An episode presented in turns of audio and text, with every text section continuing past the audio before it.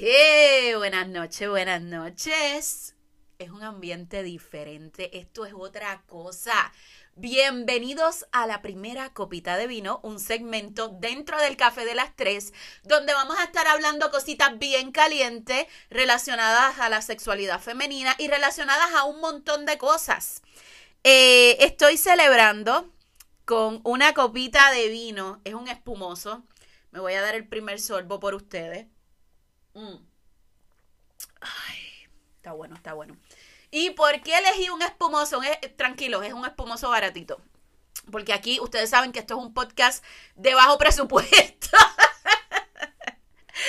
Pero elegí un espumoso porque siento que esto es otra cosa, de verdad. Desde, por eso elegí ese intro así todo escandaloso, porque usualmente en el café de las tres yo comparto este, temas un poquito más relajados, que tienen que ver con, con nuestra vida diaria, cómo tú te enfrentas a la vida, a la mierda que es la vida. Eh, sin embargo, la copita de vino es algo un poco más allá. Eh, hago la advertencia, si usted es mi mamá, mi tía, cualquier familiar religioso, eh, o si usted simplemente tiene problemas con que se discutan temas relacionados al sexo, la, sexualidad, el placer y otras cosas, eh, váyase de aquí ahora mismo, del stop y váyase por otro lado. Muchas gracias por escucharme, pero ajá, esto no es para usted. Dejando eso claro, eh, quiero comentarles que este tema de hacer la copita de vino salió de los pocillos. ¿Se acuerdan cuando yo estuve haciendo los 40 pocillos? Pues bueno, en uno de esos pocillos yo hablé sobre sexo. Y eso trajo un revuelo, o sea, es como que un revolú y una cosa, y gente molesta. Recuerdo que me escribió una señora diciéndome que, que hasta hoy te escuché, dañaste lo que estabas haciendo. O sea, la señora bien indignada. Eh, por cierto, nunca la conocí, pero ajá, Señora, si todavía me está escuchando, eh, pues váyase ahora mismo porque este tema le va a indignar mucho, mucho más. Entonces, eh, también eso dio pie para que mis chicas fieles del Café de las Tres compartieran sus experiencias. Entonces, eh, vi que había como que este, este miedo, estas dudas, de hablar abiertamente acerca de lo que era el sexo. Por tanto, yo dije, debo de grabar un episodio del Café de las Tres relacionado con eso. Eh, de ahí es que entonces surge la idea de hacer esto de la copita de vino. Eh, y entonces, en aquella ocasión, yo toqué por encima el tema de los juguetes sexuales. Eh, y eso causó como que, ah, no, mira, los juguetes sexuales, ella hablando de eso y demás. Entonces, eso trajo en mí una duda abismal. O sea, cuando yo leía sus mensajes, yo me quedaba como que, ah, caray. O sea, que, no todas las mujeres lo, lo utilizamos. O sea, fue como, como que, ¿en, ¿en, serio que ustedes no utilizan nada de eso? Que ustedes no... Eh, eso causa en mí, igual como cuando yo hablo del tema de la copa menstrual y, y, todavía yo me encuentro mujeres diciendo que eso se le va a ir por ahí, le va a llegar a las amígdalas, pues ajá, ajá. Oye, eso de la, de la copa menstrual lo podemos tocar en otro, en otra, en otra copita. Pero entonces, cuando hablamos, cuando hablé específicamente de juguetes sexuales, yo choqué con la realidad de que esto no era una cuestión de edad, porque muchas veces pensamos que las mujeres que son 40 eh, plus son las que están este, como que más chapadas a la antigua y esas cosas como que no las usan y demás. Pero eso fue, es, o sea, esa es la mentira más grande, porque yo me crucé con mujeres que incluso eh, mucho menores que yo y que decían, ah, yo no necesito eso. Para eso yo tengo a mi marido eso va en contra de mis principios. Eso de, que va en contra de mis principios. Mira, mira, mire, mire, mire, mire, mire. Yo le voy a decir una cosa. No sea tan hipócrita. O sea, usted a la pareja, al marido suyo, a la persona con quien usted comparte intimidad, usted le chupa por donde esa persona orina. Entonces, pues no me vengas a decir que eso va en contra de tus principios. O sea, eh, no seas ridícula, hermana. Mira, en toda esta búsqueda, yo descubrí que hay mucho desconocimiento eh, sobre este tema, porque realmente esto no es algo que nosotros podamos hablar con la mamá eh, o las tías o la prima, si acaso una prima o algo así, pero no es algo que podamos hablar con, con toda libertad, eh, porque en la vida siempre se nos ha enseñado que el sexo es cochino, que el sexo es inmoral, que pensar en sexo para satisfacer nuestras necesidades es una cosa absurda. El sexo, el sexo se hizo para concebir hijos y nada más. Entonces, cualquier cosa que se salga de esos parámetros eh, es criticada, fuertemente criticada por la sociedad. Pero sabes qué, yo quiero empezar este podcast con una afirmación y es, nadie es responsable de tu placer, solo tú, repito, nadie es responsable de tu placer, solo tú. Eh, por tanto, la búsqueda de ese placer es tu responsabilidad. ¿Y sabes qué pasa? Eh, yo me he cruzado con muchas mujeres que viven enamoradas del pene de su marido, de su pareja, de esto, de lo otro. Y el tipo es tremenda basurita, pero como de alguna manera su trabajo sexual lo hace bien, ellas piensan que no, no, porque es que yo no había conseguido orgasmo con nadie más, solamente con ese. Amiga, eh, un juguete sexual te puede servir mejor y no te va a dejar los regueros ni le va a pedir que tú le laves los calzoncillos chillados. Eh, eso es un ejemplo, eso es un ejemplo.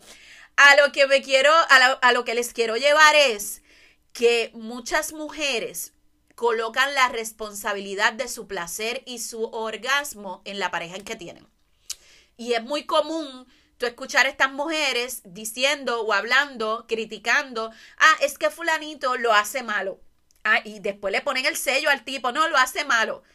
Y ellas no logran obtener un orgasmo si no es acostándose con un tipo. Vamos a darle un sorbo a esto. Permiso.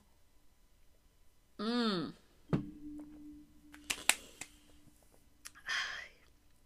No, no, no, no. Definitivamente esto me gusta, esto de, beber vino y grabar podcast al mismo tiempo es una chulería. Entonces, si la responsabilidad de buscar ese placer es tuya, ¿cómo lo vas a encontrar? ¿Qué cosas tienes que hacer? Pues número uno, educándote, o sea, dejando a un lado los miedos, ese prejuicio, esas cosas que te han dicho de que no se puede, no, tú no, hablar de eso, no y utilizando todas las herramientas que te ayuden en esa búsqueda de placer. Hoy yo voy a compartir contigo mis hallazgos en esa búsqueda de placer. Ojo, bien importante, hago la advertencia, yo no soy una profesional en el campo de la sexualidad.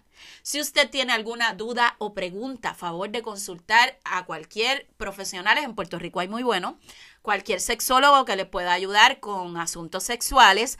Importante, este podcast no intenta diagnosticar a nadie, así que no quiero a nadie diciendo, ay, no, eh, la negra dijo tal y tal cosa, por eso yo tengo que ir a comprar lo otro. No, no, no, no, no. Yo voy a compartir mis experiencias contigo, ¿ok? Cuando se habla de juguetes sexuales, la gente piensa en estos dildos gigantescos que miden como cuatro pies. Entonces, eso es una idea torcida, totalmente. Entonces, hay otra idea que dice que las mujeres siempre nos tenemos que meter algo para conseguir un orgasmo. Eh, y que mientras más grande sea ese algo, mucho mejor eh, disfrutamos, porque mientras más grande, mejor y todo ese tipo de cosas. Eh, yo digo estas cosas y me río, porque a veces uno teniendo conversaciones con amigas te das cuenta de, de en el error tan grande que viven las mujeres pensando de que no, que, que mientras más grande que esto y que lo otro. Este, y por esa razón yo creo que muchas mujeres están frenadas a intentar lo que son los juguetes sexuales. Eh, ese asunto de que al pensar en juguetes sexuales eh, tiene que ser un dildo enorme o, y mientras más grande, mucho mejor. Y si es negro, uff, más goza. Eso es un mito, gente. Eso es un mito.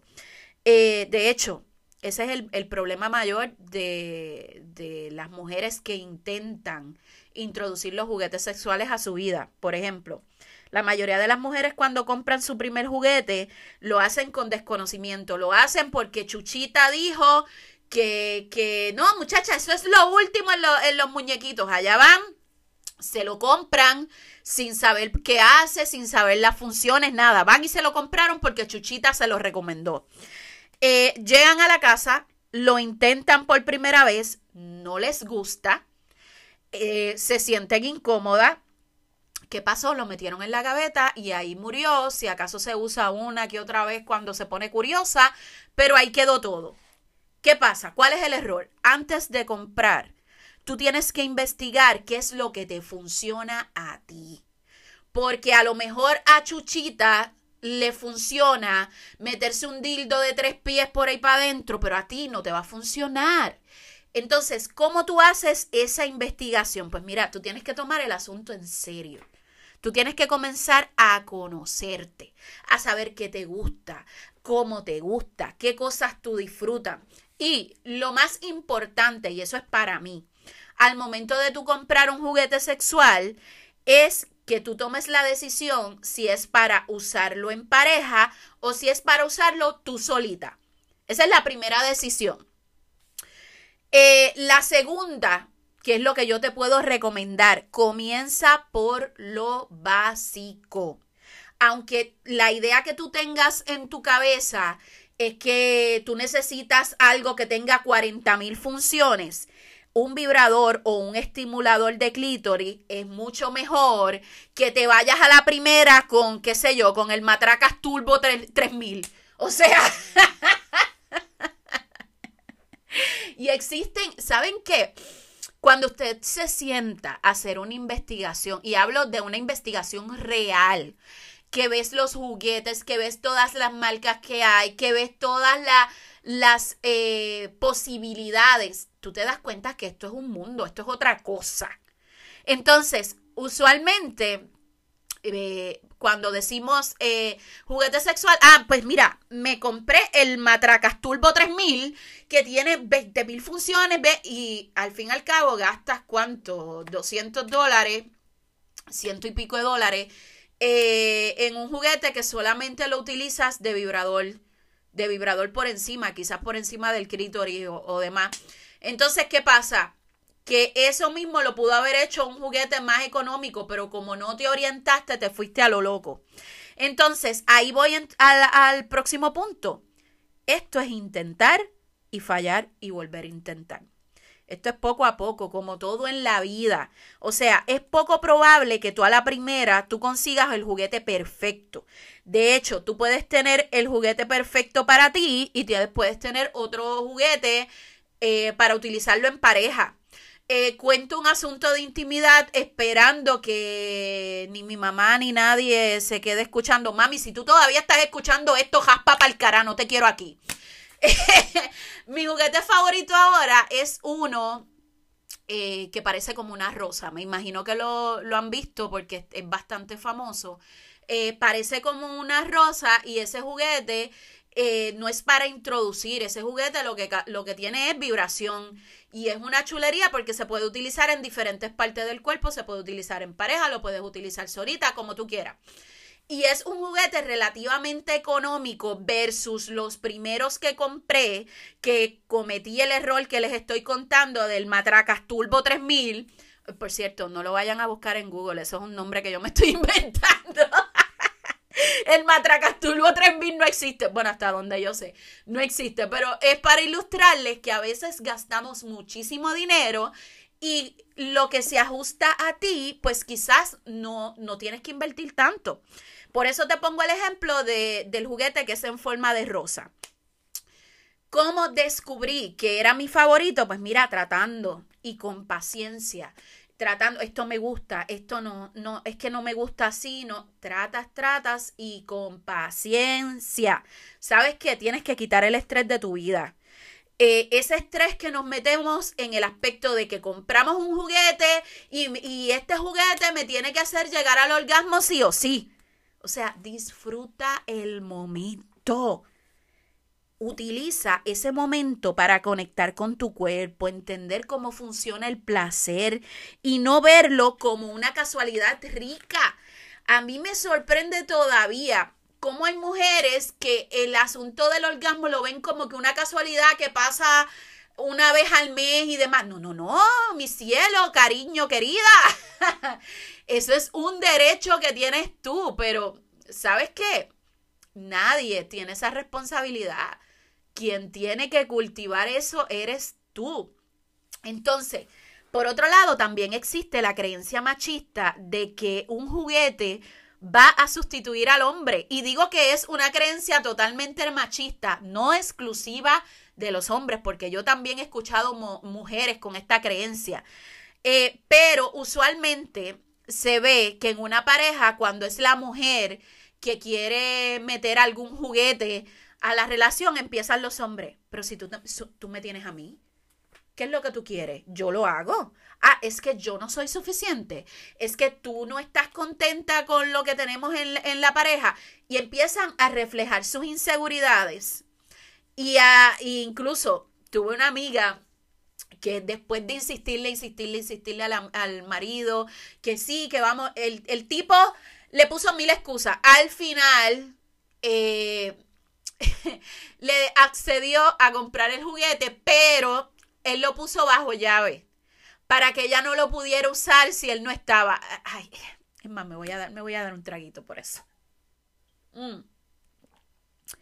Ahí tú te das cuenta del nivel de inseguridad tan grande de muchos hombres. Pero, por otro lado, tenemos mujeres que al tú tocarle el tema te salen, para eso yo tengo marido, para eso, o sea, yo no necesito nada de eso. La, quienes, como dijo una vez una conocida. Las mujeres que utilizan juguetes son mujeres que son mal cogidas, que el marido no sabe hacer el trabajo y tú la miras y tú dices, wow, mal cogida eres tú, que no sabes la diferencia entre una cosa y la otra.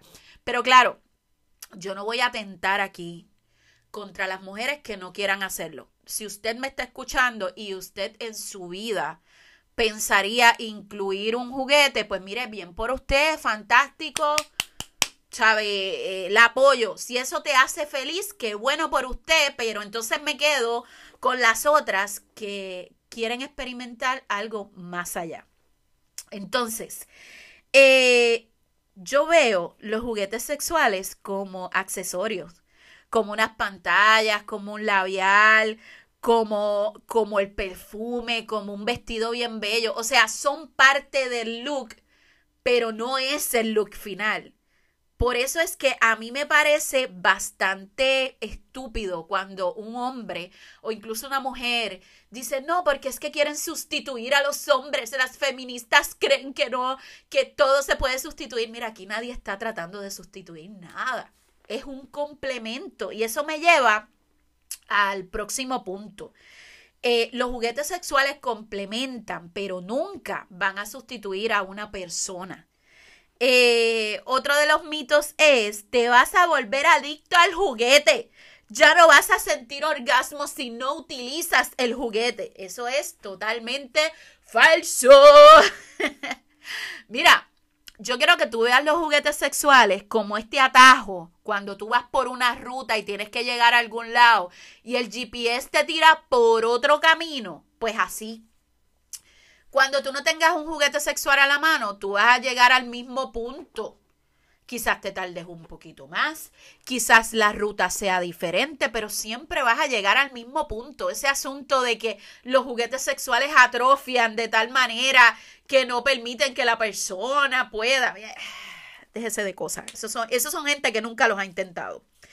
Eh, lo que quizás cambia en, el, en añadir un juguete sexual es la ruta que tú utilizas para llegar al orgasmo. Eso es, eso es todo.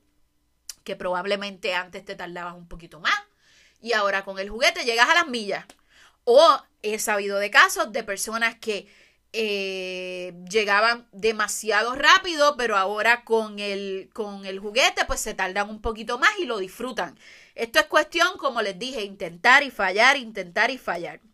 El juguete no tiene superpoderes, o sea, no tiene este, esta cuestión adictiva.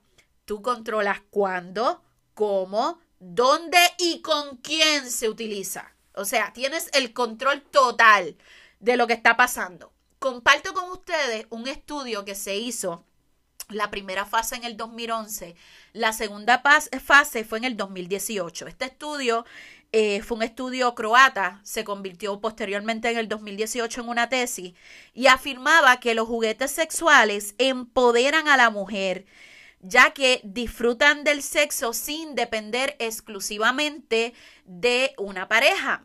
También ayuda a su imagen corporal y a su autoestima. Y aquí yo estoy totalmente de acuerdo porque usted no se ve o no se siente más bella y fabulosa después de usted echar un polvo la noche anterior. O sea, y el que venga, el que me desmienta, que venga aquí y nos damos cuatro puños en, mi, en el closet. O sea, no hay cosa más rica que uno tener eh, una noche increíble.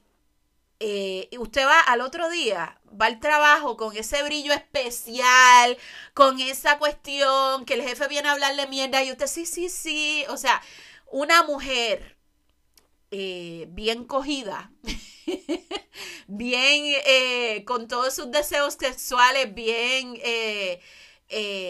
puestos eh, brilla al otro día. Entonces, por eso yo estoy de acuerdo con este, con este estudio. Este estudio también reflejó que las personas que utilizaron eh, juguetes sexuales en la vida en pareja, su vida, su vida con la pareja mejoró de un, eh, a un 92.7, eso es un montón, 92.7, mejoró. Este, así que eso invalida el mito de que supuestamente cuando se incluyen los juguetes sexuales en la pareja, pues como que se va esa magia y que, y que se pierde todo el contexto y eso. Eh, bien importante destacar que este estudio se realizó en mujeres de 20 a 62 años, siendo la media eh, mujeres de 38 años. O sea, lo más que se repetían eran eh, mujeres de 38 años. Yo sueño yo sueño con el día que hablar de esto no sea un tabú. Que yo me pueda sentar a hablar de esto normalmente con un grupo de amigas sin que haya opiniones eh, queriendo sugerir que somos pervertidas, que no, o sea, eh, nosotras las mujeres hemos tenido que luchar tanto contra el machismo que me parece absurdo que a estas alturas nosotras mismas nos estemos poniendo etiquetas acerca de lo que es correcto o no en aspectos de sexualidad. Eh, este podcast no busca que tú salgas a comprar un juguete sexual. De hecho, aquí yo no te estoy mencionando marcas porque a mí no me está patrocinando nadie ni me interesa. Bueno, bueno, bueno, pero tenemos que hacer un disclaimer. Si alguien de la compañía Lelo de juguetes sexuales me quiere promocionar me está escuchando, son bienvenidos porque bastante caros que son. Así que si alguien de Lelo me, me, quiere auspiciar, aquí está la negra, aquí está el café de la estrella, aquí está la copita. Pero dejando eso aparte, este podcast lo que busca es que tú evalúes dónde está tu sexualidad ahora mismo. O sea, ¿qué está pasando contigo? ¿Qué tú te sientes allá abajo? ¿Qué es lo que tú quieres que cambie? ¿Qué es lo que tú deseas intentar? Eh, y más importante, este podcast busca que tú hagas las paces con tu, con tu sexualidad y dejes de achacarle esa responsabilidad a otros. Toma el control. Y si en, esa eh, toma de control tú decides que quieres intentar algún juguete, pues aquí estoy yo. No soy la experta, pero estoy para aclararte cualquier duda o pregunta. Eh, un placer compartir con ustedes esta copita de vino. Eh, me lo he disfrutado un montón. No sé cuándo hagamos este, este episodio otra vez de las copitas de vino, pero sí les puedo decir que tengo muchos temas que hablar con ustedes con copita en mano. Un besote, comparte este episodio con cualquier mujer que creas que, que ¿verdad? se puede beneficiar de todo lo que hemos hablado aquí y nos vemos en la próxima.